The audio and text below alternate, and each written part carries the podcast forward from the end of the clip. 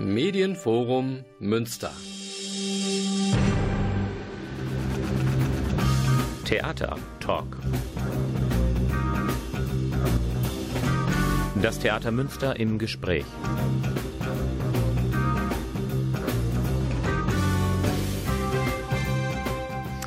Guten Abend, meine Damen und Herren, Sie haben den Theater Talk eingeschaltet, die Sendung des Theaters Münster. Zu Gast im Studio am Verspol ist Martin Winters, Orchestergeschäftsführer des Symphonieorchesters. Und dementsprechend dreht sich natürlich alles um diesen in Münster stadtbekannten Klangkörper. Wir möchten sein Organigramm vorstellen, die Vorbereitung so eines Abends, wenn ein Konzert auf dem Spielplan steht und, und, und. Bleiben Sie dran, ich glaube, Sie werden viel Spannendes erfahren.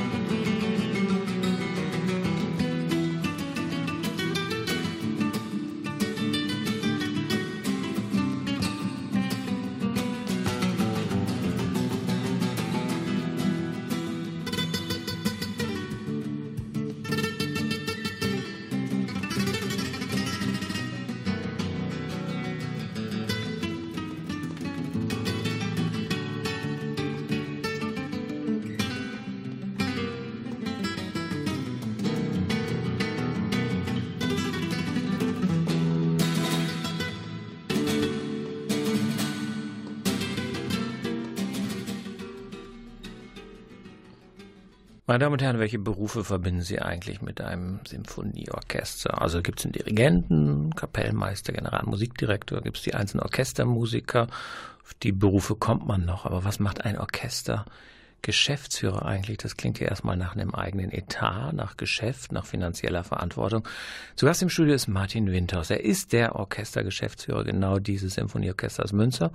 Und jetzt frage ich ihn mal, was ist eigentlich dein Berufsprofil, wenn du das jetzt, sagen wir mal, beim Arbeitsamt vorstellen müsstest? Erzähl mal. Ja, guten Abend erstmal. Schön, dass ich was erzählen darf über diesen unbekannten Job. Es gibt ja ähm, über 80 Theaterorchester in Deutschland und jedes Theaterorchester hat einen Orchesterdirektor oder Orchestergeschäftsführer. Das ist derjenige, der im Grunde dafür sorgen muss, dass äh, alle zur richtigen Zeit am richtigen Ort sitzen mit den richtigen Noten und es ist warm genug oder kalt genug und es ist hell genug oder dunkel genug und das eben in der richtigen Besetzungsstärke mit dem richtigen Solisten. Also ich bin derjenige, der hinter den Kulissen dafür sorgt, dass alles genau so abläuft, dass es von vorne wohl organisiert aussieht. Mhm. Klingt als ein sehr gewichtiger äh, Beruf. Ohne dich läuft eigentlich nicht. Du bist für den reibungslosen Ablauf dann irgendwo maßgeblich verantwortlich. Und dann auch an vielem schuld, wenn mal was nicht läuft. Ist das so? Spiegelt sich das dann so Ja, zurück? vor allem Ersteres natürlich. Ah, okay. Ähm, mal so diesen ganz schlimmen Fall, Worst Case, äh, jetzt gerade in dieser Grippezeit, viele Krankheitsfälle. Bist ja. du auch dann derjenige, der beginnt zu telefonieren? Kann man auf die Schnelle bei so einem eingespielten Klangkörper überhaupt zwei, drei ersetzen? Wie viel Zeit braucht man denn, um quasi im Falle einer kleinen Grippeepidemie Orchestermusiker zu ersetzen? Einer ja, aber mehrere? Wie schnell geht das?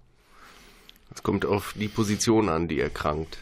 Wir hatten im Januar ein Sinfoniekonzert, bei dem jemand kurzfristig, also dreieinhalb Stunden vorher krank geworden ist. Und das war eine sehr wichtige Position, die musste ich ersetzen, unbedingt. Man würde eventuell dreieinhalb Stunden vorm Konzert tatsächlich dann auf, sagen wir mal, ohne abfällig sein zu wollen, aber auf einen Tutti-Geiger würde man wahrscheinlich verzichten, denn mhm. er hat das Stück nicht mit vorbereitet. Wir proben ja nicht umsonst. Aber es gibt natürlich Positionen, die sehr, sehr wichtig sind. Mhm. Nehmen wir zum Beispiel mal eine Symphonie Fantastique von Berlioz. Da braucht man unbedingt ähm, eine fitte Klarinette oder eine, eine fitte Flöte. Und wenn jemand krank wird, dann muss jemand anderes her. Nun gibt es äh, verschiedene Ideen. Ähm, Manchmal ist es so, dass wir einen Ersatz im eigenen Orchester haben. Also wir haben ja eine Soloflötistin und eine Stellvertreterin. Äh, dann würde natürlich die Stellvertreterin ran müssen. Und wenn äh, das alles erschöpft ist, dann muss man eben an die anderen Orchester ran und die Kollegen anrufen, die woanders äh, angestellt sind und Musik machen und fragen, ob sie kommen können. Und ich sag mal, im Normalfall kriegt man auch immer jemanden. Aha, aha. Denn irgendwann hat man Glück. Da muss man manchmal sehr, sehr viel telefonieren. Also vor zwei Wochen am Wochenende habe ich äh, zwei Tage telefoniert und habe 43 Nummern angerufen und das ist dann schon sehr, sehr mühsam. Rufst du Agenturen an oder rufst du andere Orchester an, die möglicherweise an dem Abend nicht spielen und deswegen sind die Musiker verfügbar? Wen rufst du dann an? Agenturen gibt es dafür nicht. Gibt es nicht? Es gab ah, okay. immer wieder Versuche, solche Orchestermusikerbörsen aufzuziehen, aber es ist dann doch so, dass man lieber selber die Musiker anruft mhm. und mit denen was ausmacht. Mhm. Jetzt nochmal gefragt, äh, Geschäftsführer, das klingt aber irgendwie nach Finanzen. Wie, wie mogelt sich denn jetzt Geschäfts in deine Berufsbezeichnung? Ja, es gibt einen Etat natürlich fürs Orchester. Ja, Dann, äh, wir nennen das bei uns den Gästeetat. Mhm. Da zahlen wir Aushilfen draus. Also Verstärkung, partiturbedingte Verstärkung. Wir haben ja nicht alles selber. Mhm.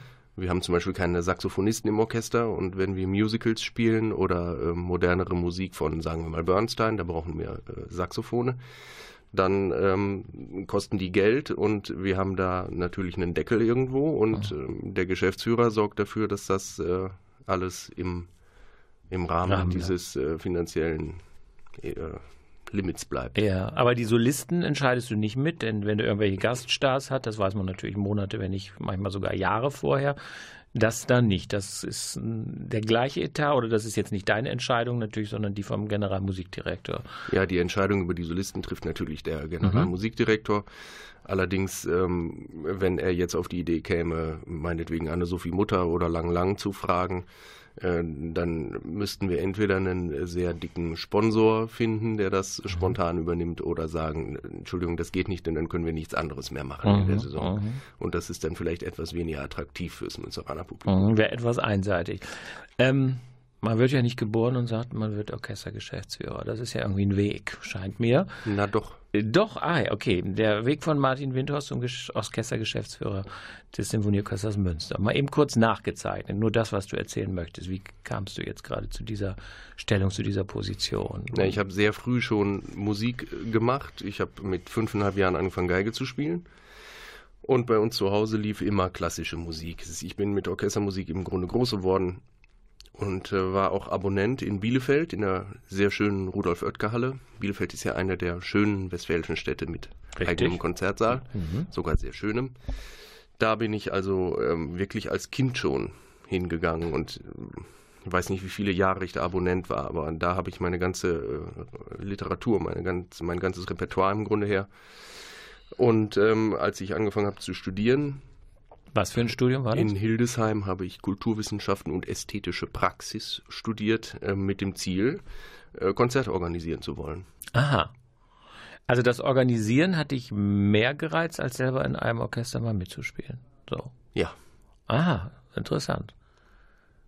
Denn äh, eigentlich ist es ja so, dass man unvermittelt selbst auf der Bühne und es nicht den anderen so gerne überlässt. Nein, aber für dich war mehr das Organisatorische ja attraktiver als äh, quasi die eigene künstlerische ich bin Laufbahn. gerne im Hintergrund. Ich war Okay. auch, als wir früher auf dem Schulhof Fußball gespielt haben, immer der Torwart. Ah, okay, okay. Also nicht vorne, der die Tore schießt, das machen dann die mhm. Blechbläser oder die, äh, die Solobläser oder die Konzertmeister. Und ich war der Torwart und habe aufgepasst, dass Mhm. nichts schief geht. Mhm. Okay, dann haben wir dieses Studium im Hildesheim und dann gab es ja noch Stationen zwischen Hildesheim und Münster, vermute ich. Ja, ich war in Koblenz im Orchester, da habe ich ein Volontariat gemacht Mhm. im Orchestermanagement und danach war ich in Heilbronn beim Württembergischen Kammerorchester sieben Jahre Assistenz der Geschäftsführung. Mhm. Also so eine Art Orchestermanager im Grunde auch, ja. Und Tour, dann Tourmanager, wir sind da ja sehr viel durch die Gegend gefahren und geflogen. Aha. Ist das Leben jetzt äh, vergleichsweise ruhiger geworden im Vergleich jetzt zu äh, dem Tourmanager-Dasein? Ich meine, dieses Orchester reist ja in wirklich sehr, sehr großen Abständen normal, nicht? Also es gab ja mal so vor Jahren, vor deiner Zeit, muss ich sagen, mal einen Austausch mit den Bielefeldern, nicht? Dann kamen die hierher und umgekehrt. Wir fuhren dahin. Das ist aber auch wirklich Jahre her, nicht? Das, Im Prinzip seid ihr schon sehr hausgebunden und äh, statisch hier. Ja. Ja. Wir spielen äh, im Moment alle Konzerte hier in Münster. Ähm, wir, werden, wir werden sicherlich auch wieder woanders Konzerte machen, aber äh, natürlich nicht so wie das äh, Kammerorchester aus Heilbronn. Nun, also es ist ein bisschen ruhiger geworden, aber äh, auch äh, anders anstrengend. Also ich bin hier ja eigentlich permanent erreichbar, eben für solche Fälle, über die wir eben gesprochen haben, Krankheitsfälle. Es gab ja auch den Fall, dass ein Solist krank wird und da äh, muss man einfach sofort springen. Insofern ist es äh, auch eine permanente Unruhe, an die man sich aber gewöhnt und die man sich ja auch ausgesucht hat und äh, mit der ich sehr gerne und gut lebe. Mhm. Nun, du bist jetzt ja, sagen wir mal, anderthalb Jahre hier beschäftigt. In diese Zeit fällt ja auch ein Wechsel des GMDs von Fabrizio Ventura zu Golo Berg. Ähm, solche Wechsel äh, bringen ja auch immer eine gesunde Unruhe äh, mit sich. Inwieweit kannst du inhaltlich einen Konzertspielplan eigentlich mitbestimmen oder wird dir alles vorgesetzt und sagst, jetzt ist das und das auf dem Programm oder bist du jemand, der mitdiskutiert, Vorschläge macht, eigene Präferenzen auch irgendwo einbauen kann? Ja, ich habe natürlich Präferenzen und Ideen und die kann ich auch alle einbringen, aber ich bin der Organisator und muss umsetzen, was auf der künstlerischen Ebene entschieden wird. Da haben wir eben ja nicht nur den GMD, sondern auch äh, Musiktheater und Konzertdramaturgen, die erarbeiten mit dem künstlerischen Leiter, also in dem Fall dem GMD, das Programm. Mhm. Und ich werde das dann umsetzen. Ich kann dann natürlich sagen, also wir können eigentlich kein Musical und ein Festival gleichzeitig in einer Saison machen, weil uns ein Musical aufgrund der vielen Gäste natürlich, das kann man sich ja an wenigen Fingern abzählen, mehr Geld kostet, als wenn wir ein reines Mozart-Programm machen. Ähm, aber ich setze es dann um. Mhm. Würdest du einen Spielplan alleine entscheiden dürfen? Welche Komponisten würdest du draufsetzen, unabhängig von allen Einflüsterungen, Vorgaben? Was sind deine? Also ich würde versuchen, so wie wir es jetzt ja auch machen, ähm, gewisse Schwerpunkte zu setzen, die möglichst irgendwie einen äh, saisonübergreifenden oder einen wenigstens konzertübergreifenden Sinn ergeben. Mhm. Ähm, wir werden ja in der nächsten Saison anfangen mit Münsteraner Komponisten. Das ähm, finde ich gut und sinnvoll, denn da gibt es tatsächlich viel zu entdecken. Kannst du Ähm, mal ein paar Namen nennen? Na, der Gründer des Orchesters war Fritz Vohlbach. Mhm. Der hat äh, nicht viel komponiert, aber das, was wir haben, was wir aufführen können, das ist wirklich gute und spannende romantische Mhm. Musik. Es Mhm. macht sehr viel Spaß und ich freue mich sehr auf diese Konzerte. Warum glaubst du, ist das? Ich meine, Münster ist ja schon sehr äh, geschichtsbezogen, historisch interessiert. Ähm, warum schlummern die so lange in den Archiven? Also sind das richtige Entdeckungen oder sind sie eben einer ganz bestimmten Gruppierung oder ganz bestimmten Klientel nur bekannt? Also warum so lange im Verborgenen, dass ihr sagt, wir bringen die jetzt quasi erstmal wieder ein bisschen ans Tageslicht? Ja, das ist ja nicht nur in Münster so. Es gibt mhm. ja in vielen Archiven in vielen Städten viele Musik von vielen Komponisten, die keiner kennt. So, warum ist das so? Warum gibt es, warum spielt man keine Sinfonik, die nach Beethoven geschrieben wurde, weil sie sich nicht durchgesetzt hat? Denn äh, wir alle leben von einer ähm, tief in uns schlummernden äh, Hörgewohnheit. Wir wollen gewisse ähm, Rituale haben.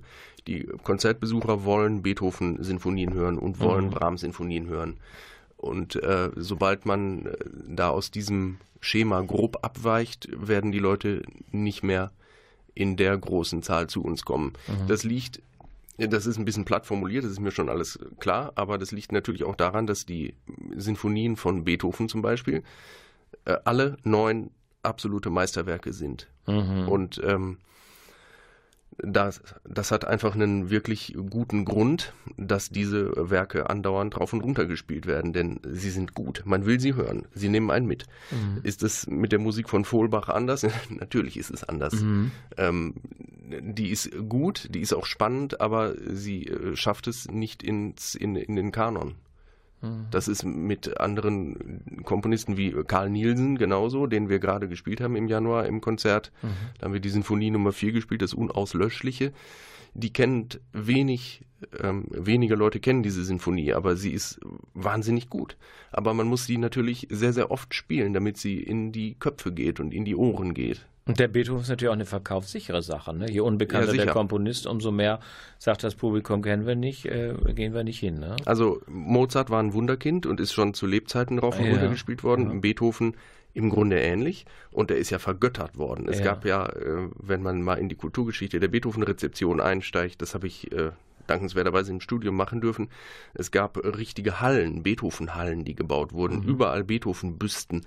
Und äh, man wusste nicht, wie man mit diesem Erbe umgehen soll. Also das ist im Grunde äh, ja so eine Art Musikgott geworden. Mhm. Und ähm, da schafft es natürlich nicht jeder hin. Also jeder Komponist, den wir spielen, hat so seine eigene Geschichte und ist im Grunde ein Denkmal für sich. Und mhm. das äh, schaffen unbekannte Komponisten natürlich nicht einfach mhm. so. Jetzt spielen wir eine Oper äh, von Peter Oetwisch, einem zeitgenössischen ungarischen Komponisten, ähm, der sicherlich einer der berühmtesten Komponisten ist, die im Moment äh, arbeiten und komponieren, aber der steht in der Rezeption nicht, nicht in der Qualität, aber in der Rezeption steht er nicht auf der Ebene wie Beethoven. Aha, aha. Meine Damen und Herren, wenn Sie später eingeschaltet haben, zu Gast im Studio ist Martin Winters und wir unterhalten uns sehr angeregt über den Konzertspielplan und seinen Beruf, seine Profession, den des Orchestergeschäftsführers. So, jetzt ein bisschen Musik von Klaus Blödo.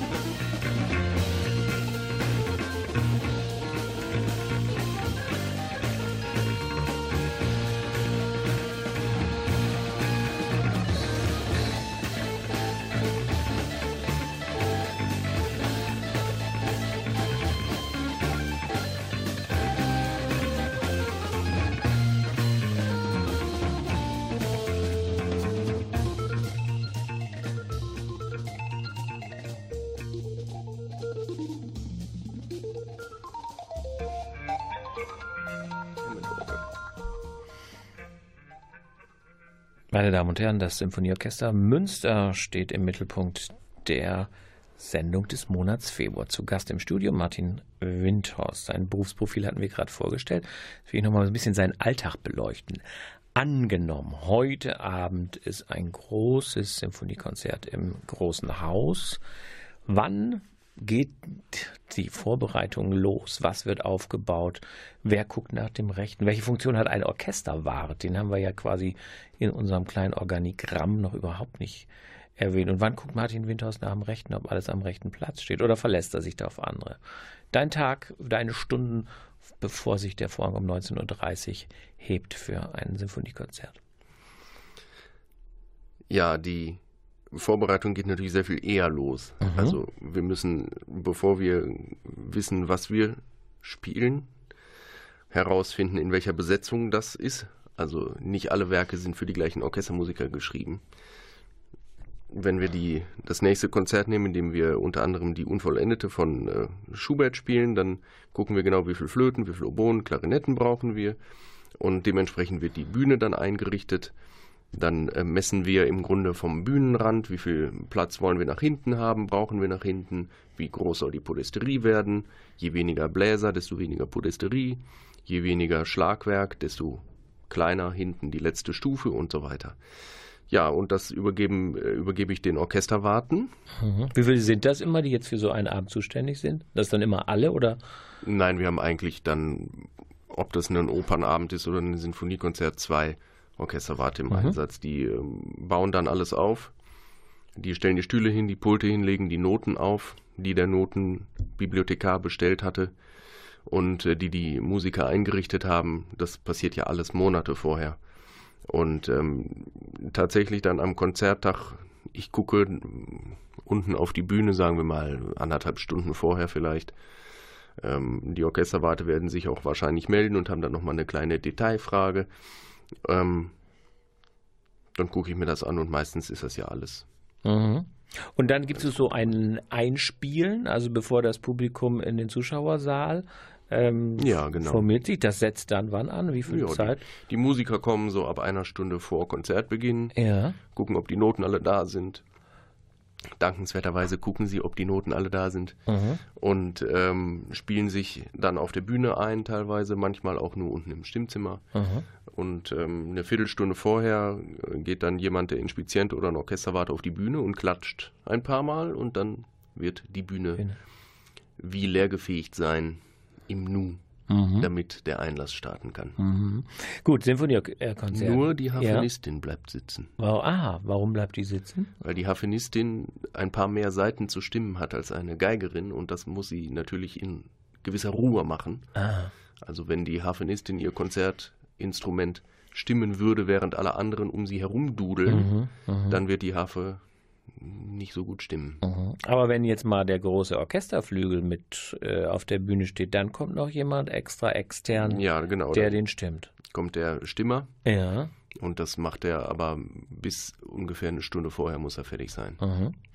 Nun haben wir ja im Programm auch noch andere Konzerte. Die benennen sich ja meistens nach den Orten, wo sie stattfinden. Das Erbtrostenhofkonzert, das Rathauskonzert.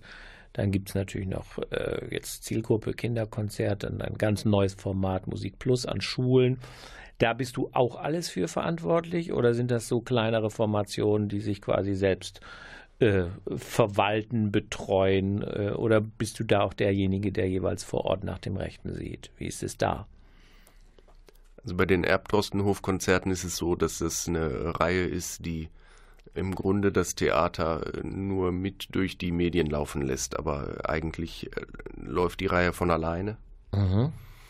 Ähm, ist auch immer ausverkauft, ist wunderbar dort mhm. in, in dem ganz tollen Saal. Mhm. Äh, die, das ist im Grunde ein Selbstläufer, da muss man nicht viel machen. Die, mhm. die, Gäste, die da kommen, die Musiker, die machen alles alleine und äh, die historischen Instrumente werden da vor Ort gestimmt von dem Kollegen, der das betreut. Die Rathauskonzerte sind eine Kammermusikreihe, die wir haben, die äh, sehr, sehr wertvoll ist, mhm. weil die Musiker die Gelegenheit haben, Kammermusik zu machen und ein ehemaliger Konzertmeister, mit dem ich mal zusammengearbeitet habe, der hat äh, etwas gesagt über Kammermusik, was ich mir merken musste, nämlich Kammermusik ist im Grunde wie Vitamine für mhm. einen Orchestermusiker, denn da kann er ähm, sich so ein bisschen mehr verwirklichen, als wenn er nur als nur, ich mache diese Anführungszeichenbewegung, nur als äh, Tutist im, äh, im großen Orchester sitzt. Die denken sich die Programme selber aus. Sie bereiten das in Eigenregie vor und ähm, gehen dann äh, dorthin und spielen. Da gehe ich natürlich hin, um dabei zu sein, um es zu erleben, um die schöne Musik zu hören. Und ähm, wenn was passiert, dann muss ich natürlich auch eine Ansage machen. Mhm, mhm. Wenn es eine Änderung im Programm gibt oder eine Besetzungsänderung, weil jemand erkrankt ist, solche mhm, Sachen. Mhm. Dann haben wir noch das Kinderkonzert. Dann haben wir die Kinderkonzerte, ja. die im kleinen Haus laufen mhm. meistens. Ja, ich bin auch da irgendwie für verantwortlich äh, im, im Sinne von, ich muss zusehen, dass alle immer da sind. Aber ähm, das sind so eingespielte und routinierte Abläufe, dass ist ja das Hübsche an so einem Theater, dass, mhm. wenn es im Haus ist, dass wirklich jeder genau weiß, wie es läuft und wie es funktioniert. Mhm. Und dann gibt es ja jetzt quasi noch für Jugendliche dieses Musik Plus. Einmal ist es jetzt gelaufen. Ähm, das ist ja entstanden in Kooperation mit der Theaterpädagogik oder dem jungen Theater. Vielleicht kannst du auch noch ein genau. paar Sätze sagen. Musik Plus, was ist das Plus? Das Plus bezieht sich auf ein weiteres Fach. Mhm. Also innerhalb die, der Schule, hm, wo das stattfindet. Innerhalb der Schule, ja. Mhm. In diesem Fall war es Musik und äh, Literatur. Da wurden dann äh, unter anderem wurde ein Schubert-Lied gesungen von Gregor Dalal, unserem äh, Sänger vom Theater. Ähm, da war das Thema Unterwerfung oder Unterdrückung. Und ähm, das Programm wurde erarbeitet von den Schülern in Zusammenarbeit mit den Lehrern und unserem Konzertpädagogen, den wir am Haus haben. Das ist natürlich für mich dann spannend, so ein neues äh, Format, weil ich äh, mir angucken muss, wie groß ist die Bühne, wie können wir das Orchester da positionieren, wo kann der LKW die Instrumente ausladen, wenn wir denn da ankommen, denn es ist nicht so, dass einfach jeder äh, Musiker sein Instrument unter den Arm nimmt und dann dahin geht. Das äh, wird ein Flötist können, aber ein Kontrabassist nicht. Auch eine Harfenistin wird es nicht können, ein Pauker auch nicht. Also wir haben dann wirklich einen LKW, den wir beladen das muss alles koordiniert werden mit dem Lkw-Fahrer, mit den Dienstplänen des Lkw-Fahrers, mit den äh, Zeiten an der Rampe, wann kann er an die Rampe, wann kann er laden, wann kann er ausladen und so weiter. Die mhm. ganzen technischen Sachen. Mhm. Haben wir denn da auch Licht? Mhm. Müssen wir Pulte mitnehmen? Wie ist die Stühle-Situation? Konzertstühle mitnehmen oder sind die Stühle, die die Schule zur Verfügung stellen kann, äh, gut? Ja, und dann natürlich die ganzen Abläufe in der Schule man muss sich so ganz banale Sachen überlegen, wie wo kann denn der Musiker seine Sachen auspacken? Wo können wir denn die, äh, die Kontrabasskisten lagern während oh. des Konzerts? Und das gleiche gilt auch für eine andere Konzertreihe, die wir jetzt in dieser Saison das erste Mal haben. Äh, das sind die äh, Crossover-Konzerte im LWL-Museum mhm. hier in Münster. Ähm, das ist Mitte April haben wir das ähm, Konzert mit Nils Landgren. Ist schon ausverkauft, aber vielleicht gibt es dann ja noch ein paar Karten. Ähm, das ist genauso eine spannende Sache. Man muss alles neu machen. Wie viele Karten können wir verkaufen? Das heißt also, wie groß ist die Bühne? Wenn wir die Bühnengröße haben, wissen wir, wie viele Stühle noch in den Saal gehen. Und äh, alles hängt dann ab von den Stücken, die wir spielen. Mhm. Wenn wir keine Partitur vorliegen haben, weil die Arrangements alle noch bei Nils Landgren lagen, jetzt haben wir sie natürlich, dann können wir genau sagen, wie groß die Bühne sein wird und dementsprechend wie viele Karten wir verkaufen können. Mhm nochmal einen Seitenwechsel oder einen Ebenenwechsel. Musiktheater, dann geht es ja in den Orchestergraben. Da ist ja erstmal der Maßstab, die Raumverhältnisse sehr viel beengter. Ähm, positioniert sich da ein Orchester auch unterschiedlich von Musiktheater zu Musiktheater oder ist das gesetzt? Du hast ja gesagt, je nach äh, Symphoniekonzert überlegt ihr, wie tief muss das Ganze sein, äh, wie viel Platz, wie viel Raum brauchen wir. Hier ist der ja vorgegeben. Aber sitzt dann quasi jeder immer am angestammten Platz oder gibt es da auch Aufbauten dort unten, die quasi von Oper zu Operette, äh, sagen wir mal, sich ändern. Wie sieht es da unten aus? Wie sind da die Vorbereitungen? Das ändert sich Aha. tatsächlich, ja. Es Nach? kommt ein bisschen auf den Dirigenten an. Mhm. Also wenn der Kapellmeister Stefan Wieselka dirigiert, sitzt das Orchester unter Umständen anders, als wenn der ähm, GMD äh, dirigiert. Wie Natürlich nicht innerhalb der gleichen Produktion, ja, sondern wenn der äh, Kapellmeister eine Produktion hat, die der GMD gar nicht hat, dann sagt er, er möchte gerne die ersten Geigen hier haben und die zweiten Geigen da haben. Und bei einem ganz anderen Werk kann es sein, dass der GMD dirigiert und der sagt, er möchte das so und so haben. Kann es sein, dass beim gleichen Werk, aber unterschiedlichen Nein. Dirigenten, das nicht? Aha, okay. Mhm. Das äh, macht man normalerweise nicht, weil natürlich sich der Musiker auch äh, daran gewöhnt, wie es klingt. Und wenn ja. ich den jetzt plötzlich innerhalb eines Werkes einer Produktion auf einen ganz anderen Platz setze, dann kann nein, ich. Nein, ich meine, es ist schon zeitverzögert. Also der ja, Dirigent hat äh, einmal dieses Werk und zu einem ganz anderen Zeitpunkt äh, das gleiche Werk von einem anderen Dirigenten, dass er das dann quasi, wenn er es dann fünf, sechs Mal spielt, es bleibt dann immer statisch gleich. Ja, also die Charterschößchen, die wir im Moment hier mhm, spielen, mhm. äh, die ist immer in der gleichen Aufstellung. Mhm. Da wechseln sich ja die Kapellmeister auch ab. Mhm. Ähm, und da sitzt das Orchester aber immer gleich. Wir können aber schon diesen Orchestergraben, der hat ja ähm, Podien, die wir fahren können. Das sind ja dann die, was der, äh, was der Sprechtheaterbesucher mhm, ähm, sieht, wenn er vorne oder auch der Konzertbesucher, was vorne an der Bühne ist, das sind die Orchesterpodien, die dann einfach ganz tief nach unten gefahren werden. Das ist dann der Fußboden des Orchestergrabens. Mhm. Und die können wir auch ein bisschen äh, fahren für kleinere Besetzungen, wie jetzt zum Beispiel ähm, Angels in America von Oetwisch oder Don Giovanni, da wird das ein bisschen hochgefahren, sodass die Musiker noch von unten an ihren Arbeitsplatz können. Ähm, und äh, bei einer kleineren Besetzung haben wir dann das Orchester ein bisschen weiter oben, was mhm. klanglich natürlich eine Auswirkung im Raum hat. Mhm.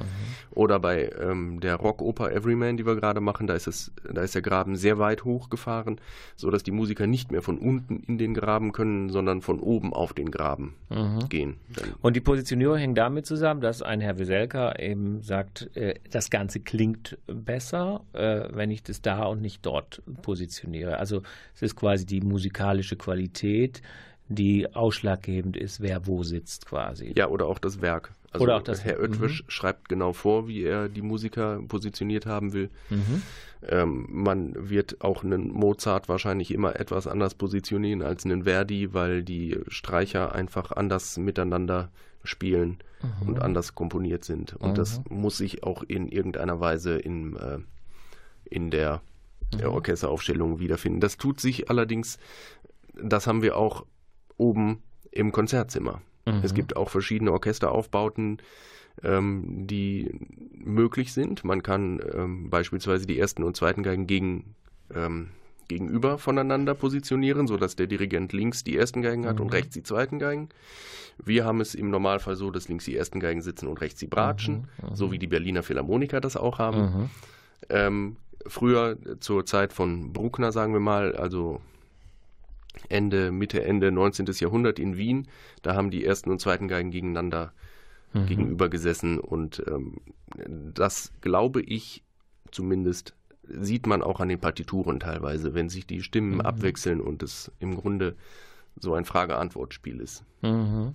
Ich stelle jetzt, bevor noch eine Musik und unser letzter Redeblock kommt, Gesprächsblock kommt, nochmal eine ganz naive Frage. Steigt ein Orchestermusiker eigentlich lieber in den Orchestergraben, wo er nicht beguckt werden kann? Oder präsentiert er sich lieber äh, beim Symphoniekonzert fortwährend dem Publikum? Wo er natürlich da oben, ich habe den Eindruck, mehr Freiheit, mehr Licht, mehr Bewegung hat, als sagen wir mal, wenn irgendwann mal wieder ein Sommer kommt bei 30 Grad im Schatten, sich da unten hin zu bewegen. Gut, da ist jeder unterschiedlich, aber was meinst du? Was macht man eigentlich lieber? Ich denke, dass der Orchestermusiker lieber auf der Bühne sitzt, Aha. weil sich da auch der Klang besser verteilt. Ah ja, und damit die Qualität auch eine bessere ist auch für den Zuhörer. Ja, das kommt darauf an. Wenn man äh, eine Verdi-Oper ähm, auf der Bühne macht, dann stimmen ja die Klangverhältnisse nicht mehr. Also mhm. es gibt schon Opern sind für Gräben geschrieben mhm. und Konzerte sind für die Bühne geschrieben. Mhm. mhm. Und äh, ich glaube, ein Orchestermusiker spielt eine Oper lieber mhm. im Graben als auf der Bühne, mhm. aber eine Sinfonie lieber oben. So, das ist natürlich eine äh, ne? Das ist, sehr, das ist eine Weisheit. ja, ja, aber schon, okay. Da braucht man sehr viel Berufserfahrung für. ja, na klar. Aber, ähm, aber es vermittelt sich gut. Naja, so ein Graben hat natürlich ähm, große Probleme, was den Lärm angeht, was mhm. auch die Luftzirkulation angeht. Das ist ähm, teilweise einfach unangenehm. Ähm, allerdings gibt es im Hochsommer äh, kaum eine Konzertbühne hier im, im engeren Umkreis, die, die wirklich angenehm zu bespielen ist. Mhm. Also in Münster wird es auch auf der Bühne im Sommer warm. Ah, mein, ja. Mhm. Gut, jetzt haben wir nochmal Februar. Meine Damen und Herren, jetzt spielt erstmal nicht das Sinfonieorchester, sondern die Musik, die von Klaus Blödo herausgesucht wurde.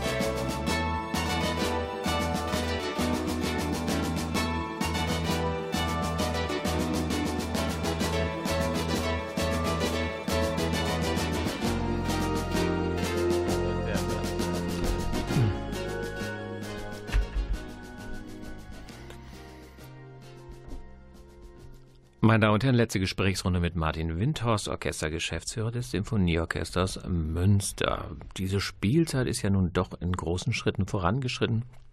Jetzt sind wir schon im Februar, Mitte Juli ist dann Schluss. Blicken wir mal ein bisschen in die Zukunft. Was erwartet den konzertinteressierten Besucher, das Publikum noch in den nächsten Monaten. Im äh, März Leporello prangt ja erstmal ganz groß Musiker Sacra Münster im schönsten Violett. Ähm, Martin, das ist ja ein Format, das äh, der Vorgänger von Berg, Fabrizio Ventura, entwickelt hat. Es ist dankenswerterweise, ich glaube, im Zweijahresabstand ne? ja, äh, genau. übernommen worden. Nochmal kurz, was ist das Ganze? Wo findet das statt? Und gibt es da irgendwie so zwei, drei Konzerte, auf die du gerne verweisen möchtest? Ja, bei Musica Sacra präsentieren wir einfach die sakralen Räume von Münster. Zur Osterzeit.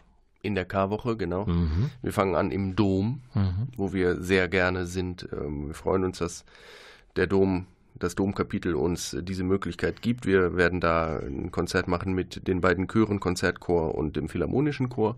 Dann spielen wir von Frank Martin in Terrapax in Anlehnung an das Motto des Katholikentags. Mhm. Friede. Mhm. Ähm, dann äh, werden wir als Abschluss dieser äh, Musica Sacra Saison die siebte Sinfonie von Bruckner aufführen im siebten Sinfoniekonzert. Das ist äh, so ein Höhepunkt für mich auch, weil ich äh, Bruckner sehr liebe und mhm. auch meine Diplomarbeit geschrieben habe, allerdings über die neunte Sinfonie. Wir spielen die siebte mit äh, den berühmten Wagner-Tuben. Das ist das erste Mal, dass äh, Bruckner Wagner-Tuben in seine Sinfonien eingebaut hat. Ja, und äh, dann haben wir ganz am Ende natürlich noch die A-Serenaden, auf die ich mich auch wieder sehr freue. Mhm. Es ist eine ganz besondere Stimmung da und ähm, ich darf noch nicht verraten, was wir spielen, aber ich glaube, mhm. es wird wieder ein großer Spaß. Also das sind die externen Orte. Jetzt muss ich sagen, Musiker Saka funktioniert ja nicht nur mit Orchestermusikern. Da gibt es eine Vielzahl an Gästen an äh, Ensembles, ne? die äh, dann nach Münster reisen, um quasi das Programm zu komplettieren. Ne? Ja, wir haben ein Ensemble aus Sardinien zum Beispiel, wir haben ein Ensemble aus Prag und äh, wir bespielen auch nicht nur die christlichen Räume, sondern wir sind das erste Mal auch, ich glaube, es ist das erste Mal, Mhm. Wenigstens das erste Mal mit mir, mhm. denn vor zwei Jahren war ich ja noch nicht da. Mhm. In der Synagoge sind wir zu Gast und äh, da wird ein Ensemble auf Hebräisch singen. Mhm.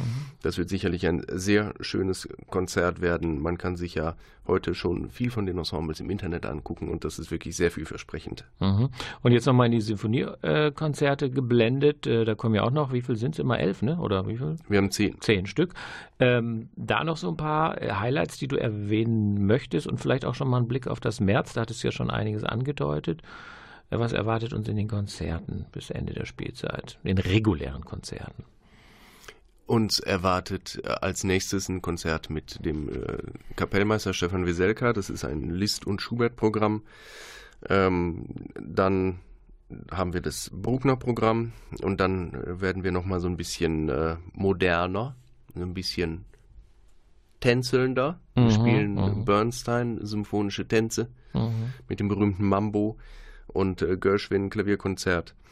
Dann kommt das neunte Konzert. Das ist für mich auch eine große Herausforderung auf der organisatorischen Seite, weil wir ähm, eine Bachkantate spielen, BWV 2, Ach Gott vom Himmel sieh da rein.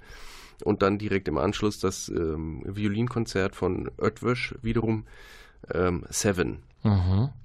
Und äh, die beiden Orchesterbesetzungen sind ähm, sehr unterschiedlich. Und äh, Herr Oetwisch hat gewisse Vorstellungen davon, wie das Orchester zu sitzen hat und ich habe gewisse Raumvorgaben und das muss ich zusammenkriegen, vor allem eben auch erst die Kantate und dann das äh, Violinkonzert in einer ganz anderen Aufstellung. Und da muss man dann ein bisschen tüfteln, auch mit den Orchestertechnikern, Bühnentechnikern, mhm. was kann man machen, wie kann man das realisieren. Das sind die äh, spannenderen Dinge. Mhm. Wir haben, glaube ich, ein Format vergessen oder gibt es das gar nicht mehr? Die beliebten Kinokonzerte im Cineplex. Oh, doch, die gibt es weiterhin. Ja, Stummfilm mit, für alle, die es nicht schon. wissen. Ja, hatten wir in dieser Saison schon. Stummfilm mit Begleitung durch das äh, Orchester. Was hatten wir dieses Jahr? Ich dieses Jahr haben wir Modern Times von Charlie Modern Times hatten wir gehabt, genau. genau. Charlie Chaplin im großen Getriebe der modernen Welt. Das werden wir in der nächsten Saison auch weitermachen. Wir werden wieder ein Konzert im Kino machen, aber ich darf noch nicht verraten, was. Nee, klar, wie der ganze Spielplan ja längst entschieden ist für alle Sparten, aber der wird ja erst ab 28. Februar publik gemacht ähm, werden. Jetzt nochmal, da wir in den letzten Minuten dieser Sendung sind, ähm, das Konzertpublikum. Man hat den Eindruck, hier gibt es ein unglaublich treues Konzertpublikum, viele Abos, die quasi schon vererbt werden.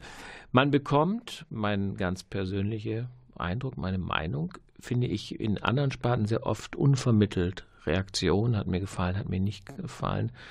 Im Konzert, glaube ich, ist das sparsamer, ne? Oder wie ist euer, gut, ihr habt ja eure Einführung quasi äh, zu den einzelnen Konzerten, aber wie unvermittelt bekommt ihr Resonanz durch das Publikum? Kommt nach einem Konzert eine Flut von E-Mails? Äh, kommt Kritik an der Auswahl der Komponisten? Warum spielen sie mal nicht lieber wieder das und das oder so weiter? Es scheint mir sparsamer als in anderen Sparten, oder ist das nur mein Eindruck? Ja, Rückmeldungen gibt es tatsächlich eher, wenn es Unzufriedenheit gibt. Also wenn die Leute zufrieden sind, dann schreiben sie normalerweise nicht, das Konzert war sehr schön, vielen Dank. Mhm. Das passiert eher selten. Also die meisten Zusendungen, die man dann bekommt, sind eher kritischer Natur, aber das passiert auch nicht so oft. Also die Leute scheinen ganz zufrieden zu sein mit dem Konzertprogramm und äh, das Konzertprogramm, was unser GMD Goloberg macht, ist ein sehr, sehr spannendes. Natürlich stehen da viele Namen drauf, die eher als modern eingestuft werden, obwohl sie schon seit sehr langer Zeit tot sind. Schönberg zum Beispiel gilt immer noch als modern. Wir haben gerade das äh, wunderbare Stück Peleas und Melisande gespielt. Das ist ähm, hochromantische Musik, hat überhaupt nichts mit dem zu tun, woran die Leute denken, wenn sie an Schönberg denken. Also wir machen ein sehr, sehr abwechslungsreiches und gutes Programm und haben ein wunderbares, tolles Programmheft. Das haben wir ja ganz umgestaltet zu Beginn dieser Saison. Das ist wirklich äh, voll von Informationen und ähm, auch ähm, über die normalen Programmgrenzen hinausgehenden Themen ähm, voll ist. Und ich kann nur dafür werben, kaufen Sie sich diese Programmhefte und gehen Sie in die Einführung. Mhm. Meine Abschlussfrage ist eigentlich eine Standardfrage bis zum Ende der Spielzeit, auf was befreust du dich besonders? Auf Wo? welches Konzert, auf welchen Komponisten? Ja, auf die Bruckner 7. Weil er Teil der Diplomarbeit ist und weil er überhaupt weil dein Favorit ist. Absolut hervorragende Musik ist. Es ist intensive Musik, es ist romantische Musik, es ist laut, leise, alles, was man braucht. Großes Orchester. Und da sind wir genau das richtige Orchester für. Na prima. Das könnte ein Schlusswort sein, meine Damen und Herren. Es ist auch ein Schlusswort. Zu Gast war Martin Windhaus, Orchestergeschäftsführer des Sinfonieorchesters Münster. Wir haben Sie vielleicht ein bisschen neugierig gemacht auf die Konzerte, die da kommen. Das ist erst einmal dreimal findet es statt, das Sinfonieorchester-Konzert äh, im Monat März. Und dann beginnt auch das mehrtägige Festival geistlicher Musik, Musiker Sacra. Alle Informationen im Internet oder an der Theaterkasse oder, wie es so schön heißt, in den lokalen Medien. Danke an Klaus Blöde, der wie immer diese Sendung gefahren hat, die Musik ausgesucht hat. Wir sehen uns wieder, wir hören uns wieder viel mehr im Monat März und vielleicht wehen dann schon ja ein paar linde Frühlingslüfte. Auf Wiederhören bis März. Ciao.